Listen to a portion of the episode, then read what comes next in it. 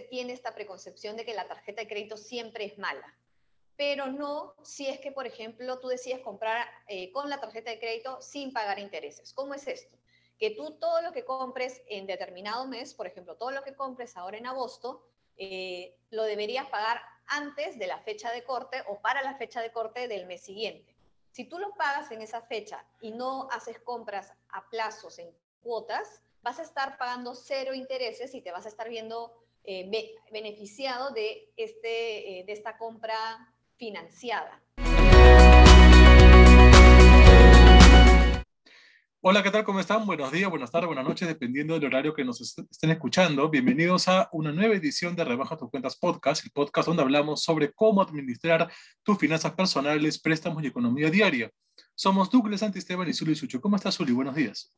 Hola, Douglas. Buenos días y bienvenidos a todos los que nos escuchan.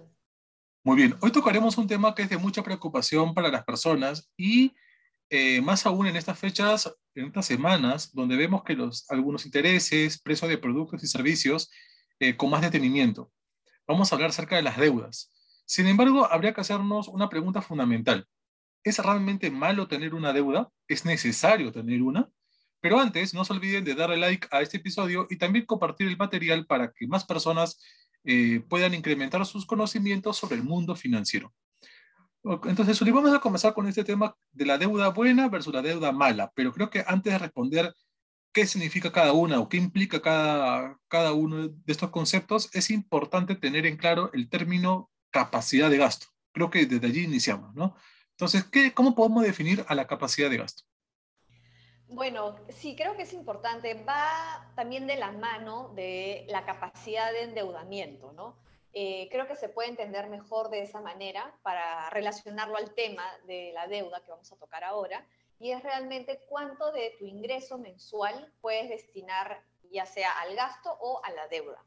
Por lo general se recomienda que no más del 30% de tus ingresos mensuales se destine a la deuda. Entonces, eh, ¿qué significa esto? Que si tú ganas, por ejemplo, mil soles, no más de 300 soles se vayan a pagar deudas de cualquier tipo, ya sea de tarjeta de crédito, crédito vehicular, préstamos personales, cualquier tipo de deuda o hasta de prestamistas informales, si es que es el caso. No más del 30% se debe destinar al pago de deudas. ¿Por qué? Porque se quiere que el resto del dinero que tú tengas de ingreso mensual se vaya para pagar tus gastos mensuales recurrentes, comida, luz, agua, y si es posible que un pequeño porcentaje también se vaya destinado al ahorro. Ok, entonces, ya aclarado ese concepto entre capacidad de gasto o capacidad de endeudamiento, ¿cómo le podemos redondear con el concepto de deuda? ¿Qué, qué podemos definir, o entonces, en todo caso, cómo se le puede definir a la deuda, sin catalogarla todavía como bueno o Em, se podría definir como un dinero que has pedido prestado. Eh, con la promesa de que tú vas a devolver este dinero, tienes un compromiso de devolver este dinero en determinado periodo de tiempo.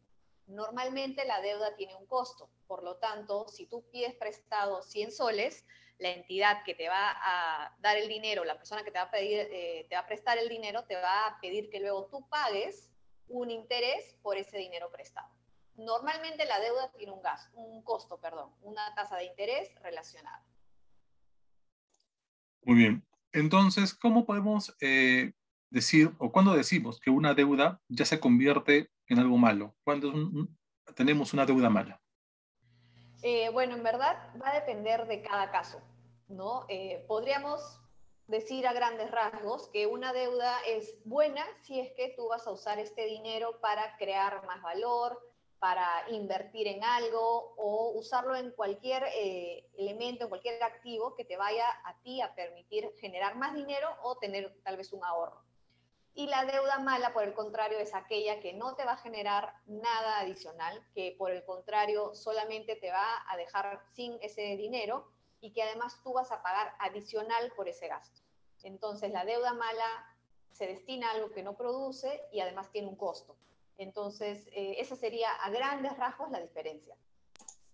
Y también creo que la podemos calificar como eh, deuda destructiva, ¿no? Digamos, sin, sin, ser tan, tan, tan pesimista de repente, ¿no? Porque están ligadas también al estilo de vida de una persona. ¿no? Por ejemplo, eh, comprar un auto es importante porque, claro, eh, te permite movilizarte mucho más, pero a veces no nos damos cuenta que es un activo valioso, pero que cuando se retira de la tienda ya comienza a perder valor de, casi de manera inmediata. O sin ser tan, de repente, tan drásticos, hasta unas vacaciones también se, se puede contar como una deuda destructiva si es que no hemos hecho un buen plan de gastos para, esa, para, ese, para ese gusto, que es totalmente válido ir de viaje. Pero digamos, si todo lo vas a apalancar a usar un préstamo, un crédito solamente para, para vacaciones, no necesariamente vas a pagar antes de tus vacaciones, lo vas a pagar después. Y es un activo que, o bueno, en todo caso es un pasivo eh, que vas a, seguir pagando cuando ya pasó el momento del disfrute, digamos, ¿no? Del, del placer. Lo ideal es que este tipo de gustos, de placeres que, nos, que todos nos podemos dar en la vida, se paguen con dinero ahorrado, con un dinero que tú ya tienes. Si es que tú puedes disponer de, tu, de tus ahorros, eh, una parte para pagar vacaciones, perfecto, no hay problema con eso, pero ten en cuenta que si vas a usar deuda, esas vacaciones te van a costar más de lo que estás pensando y significa que estás usando un dinero que no tienes. Entonces, tal vez hay que replantearse la idea de las vacaciones o tener unas vacaciones más pequeñas o postergarlo para un momento en el que se tenga más dinero. Y también relacionado al tema del auto, hay casos en los que se podría considerar que es bueno, todo va a depender, ¿no? De cada caso, como te digo, pero por ejemplo, si lo vas a usar, si vas a comprar un vehículo porque lo vas a poner en alquiler de repente a un taxista que luego te va a pagar a ti semana a semana, día a día, mes a mes, un ingreso y va a cubrir ese ingreso el costo de la deuda, el costo del crédito vehicular y además te va a dejar un poco de dinero, perfecto. Ahí sí te estaría creando valor. Pero si tú estás comprando un auto incluso mucho más caro de lo que tú quieres con deuda, simplemente para tu uso personal, hay que considerar si de verdad necesitas ese vehículo, de verdad vas a gastar menos con el auto que pagando el taxi o pagando la combi hay que tener en cuenta eso también, porque el carro no es solamente es el gasto del auto, también hay un gasto de mantenimiento, hay el gasto del, del SOAT, del seguro, de las revisiones técnicas. Entonces, eh, hay que tener en cuenta todo lo que conlleva cada uno de estos gastos. Así es. Y ahora, Zuli, eh, tú has mencionado que, claro, hay, hay, personas que tienen que pensar bien al momento de, de usar su dinero para poder gastarlo. Y has mencionado una palabra clave, ¿no? Que muchas veces hay gente que usa dinero que no tiene ahorita y pide un préstamo, un crédito. En este caso, eh, ¿es aconsejable tener una tarjeta de crédito como prioridad al momento de gastar? ¿O hay que también evaluar según el, el, el contexto donde estamos? Sí, es importante evaluar el contexto. Hay que tener en cuenta que el hecho de recibir una tarjeta de crédito no significa que automáticamente estás haciendo algo malo. Puedes tener tu tarjeta de crédito siempre para emergencias o tal vez para aprovechar descuentos. Algunas veces el uso de la tarjeta te puede dar un descuento. A veces las tarjetas tienen campañas en las que pagas a, tres meses, cuatro meses sin intereses, que eso también es muy bueno para aprovechar, o que acumulas millas.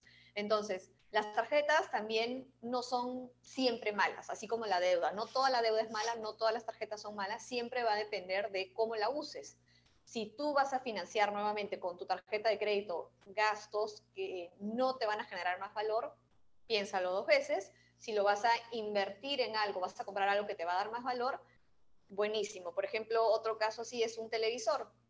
Si vas a comprar un televisor pantalla plana grandísimo para tu sala, ¿qué valor te está generando? Pero si tú vas a comprar el mismo televisor, tal vez para tu negocio, tienes un restaurante, tienes un bar y quieres que las personas se entretengan, pasen más tiempo, consuman más, seguramente ahí sí te va a rendir más un televisor. Entonces, eh, hay que pensar bien en qué se usa el dinero más que clasificar a la deuda misma como mala. La, la deuda de la tarjeta, la deuda personal, no es mala. Lo que puede ser malo es en qué lo vas a usar.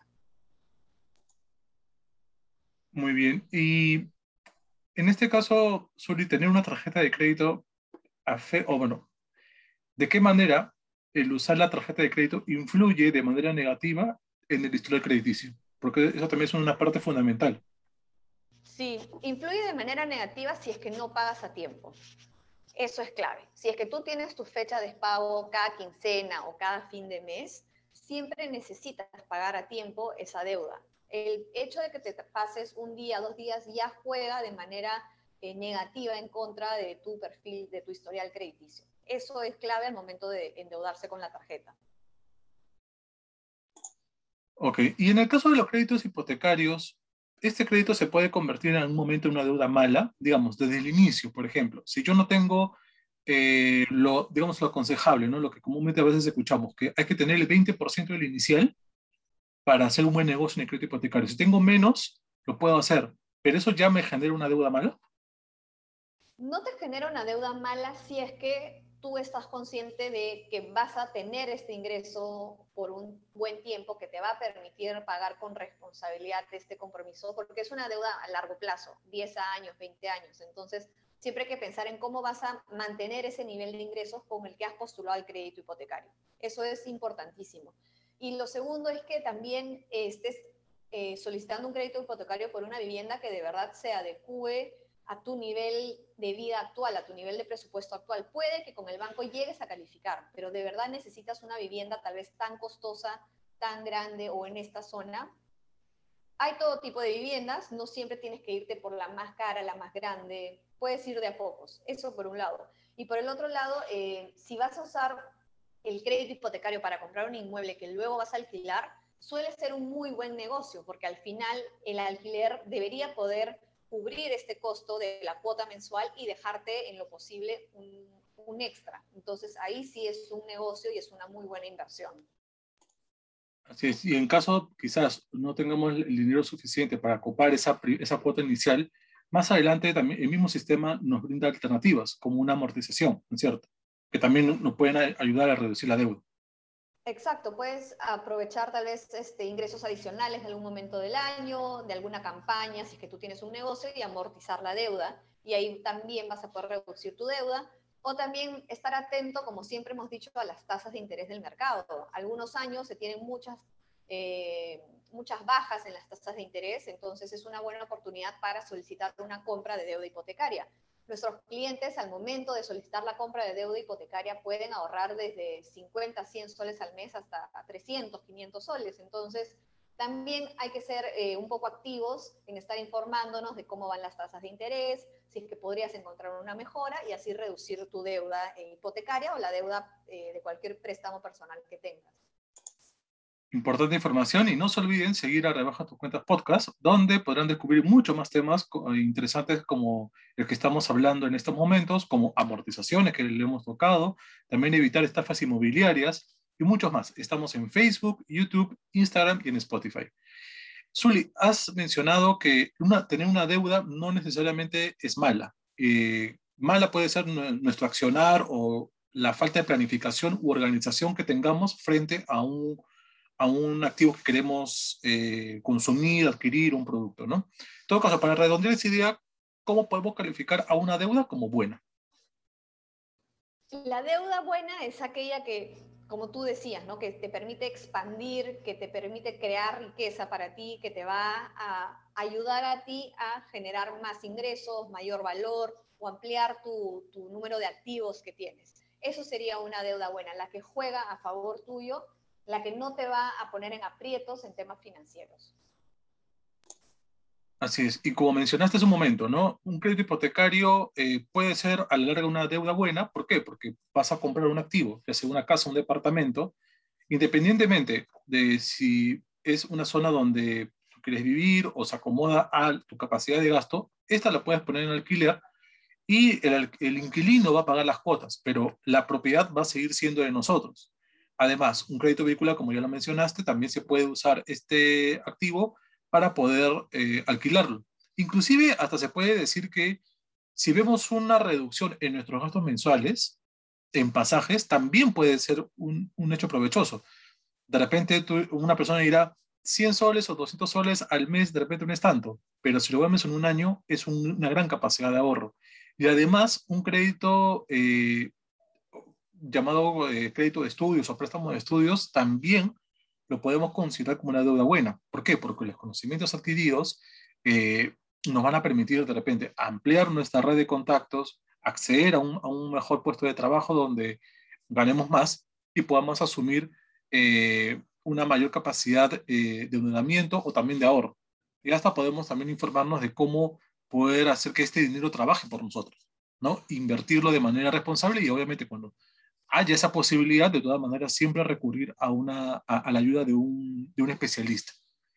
En este caso, Zuli, ahora, centrándonos un poquito en el tema de, las, eh, de los créditos hipotecarios, tener un activo hipotecado es una deuda buena, aparte de poner en alquiler, también se puede vender. Claro, también puedes vender, tal vez estás aprovechando una situación de mercado de que has encontrado una propiedad a muy buen precio, de que tal vez en proyecto el inmueble cuesta menos y tú ves que eh, has estudiado la zona, has estudiado el mercado y crees que va a valer mucho más en un tiempo. Todo va a depender de cómo lo analices tú, ¿no? Hay mucha gente que invierte en inmuebles y luego de unos años el precio del mercado subió, vale más, la zona se ha urbanizado, se ha vuelto comercial. Entonces también va a depender a qué análisis le des tú a esta inversión que estás haciendo, pero para esto hay que hacer un análisis previo. No puede ser solamente, yo creo que, ¿no? Hay que investigar un poco cómo se ha venido desarrollando la zona, cómo está la situación de, de esta ciudad, del, de la ciudad donde vas a comprar, si es que está mejorando, hay más actividad económica, hay más afluencia de personas.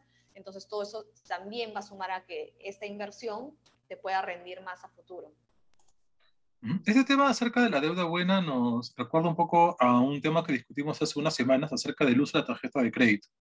Y un tema fundamental es la fecha de corte, ¿no? que nos permite eh, hacer un uso racional, un uso eh, realmente bueno de la tarjeta de crédito. Entonces, para recordar un poquito ese concepto, ¿cómo podemos usar la fecha de corte para que nuestra deuda sigue, siga siendo buena y no se convierta en algo malo.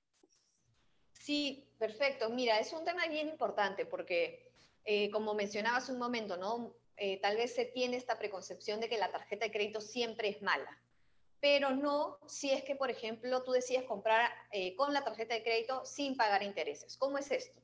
Que tú todo lo que compres en determinado mes, por ejemplo, todo lo que compres ahora en agosto, lo deberías pagar antes de la fecha de corte o para la fecha de corte del mes siguiente. Si tú lo pagas en esa fecha y no haces compras a plazos en cuotas, vas a estar pagando cero intereses y te vas a estar viendo eh, beneficiado de, este, eh, de esta compra financiada, por así decir. Porque compras hoy, pero vas a pagar este compromiso en 15 días, 20 días, depende de qué tan cerca estés a la fecha de corte, sin pagar intereses. Pero esto es muy importante, hay que saber bien cuándo es tu fecha de corte, cuándo es tu fecha de pago, porque si tú compras sin cuotas, eh, no vas a pagar intereses. Y esto es muy bueno para ti, no estás perjudicando a tu futuro financiero. Y el saber la, eh, la, fecha de corte, la fecha de pago, es una información que todos los bancos que otorgan estos, el dinero plástico están obligados a otorgar sin ningún costo. Están obligados realmente a hacerlo y bajo cualquier vía, es decir, de manera presencial, vía telefónica, internet, digital, por redes sociales también. Eh, perdón, incluso en las aplicaciones mismas, tú, así como puedes ver tus cuentas de ahorros, puedes ver la tarjeta de crédito y ahí mismo te va a salir cuál es la fecha de corte, la fecha de pago, cuál es el monto total que debes pagar ese mes o el monto mínimo, que ese es otro punto que no se debería llegar. Los montos mínimos nos están llevando a pagar intereses. Entonces, siempre que puedas, paga el monto total que debes para ese mes. Hablaste acerca de los intereses, que es, obviamente es eh, un golazo, digamos, eh, adquirir un producto o servicio sin pagar intereses.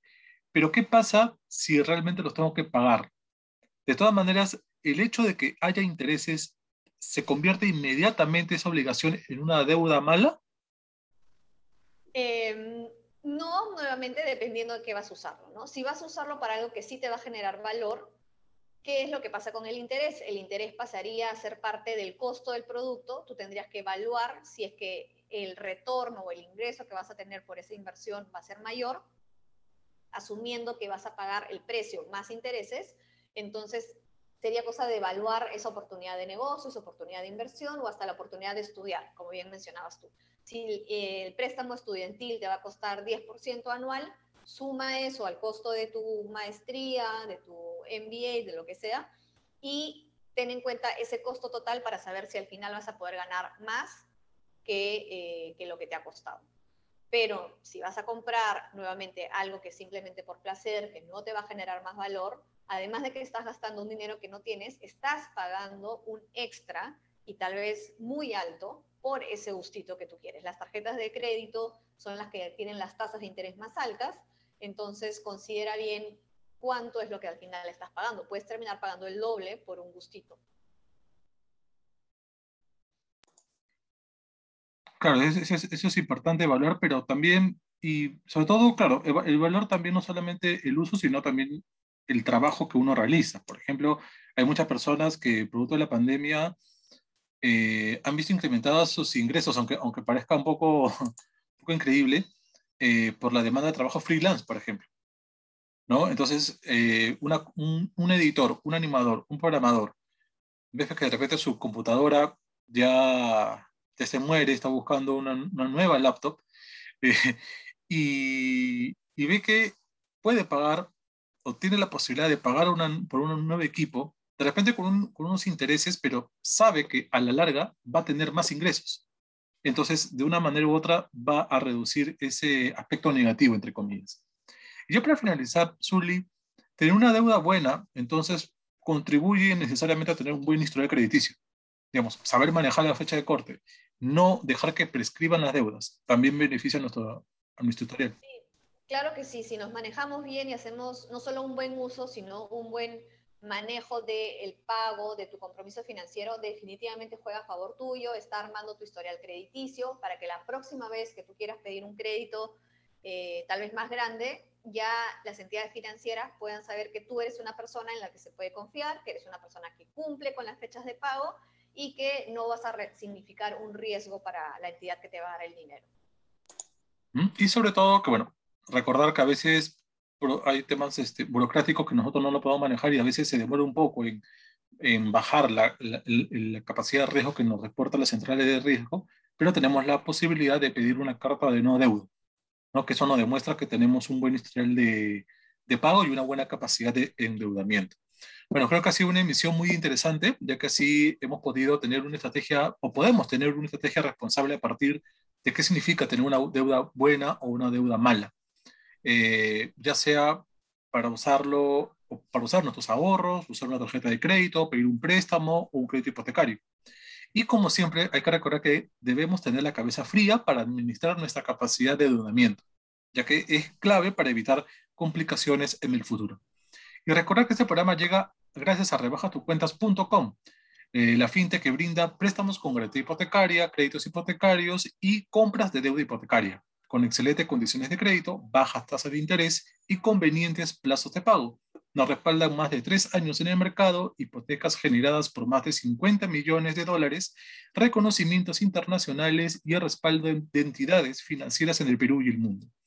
Síganos en nuestras redes sociales como rebajatucuentas.com, en YouTube, Facebook, Instagram, Twitter, LinkedIn y también en Spotify.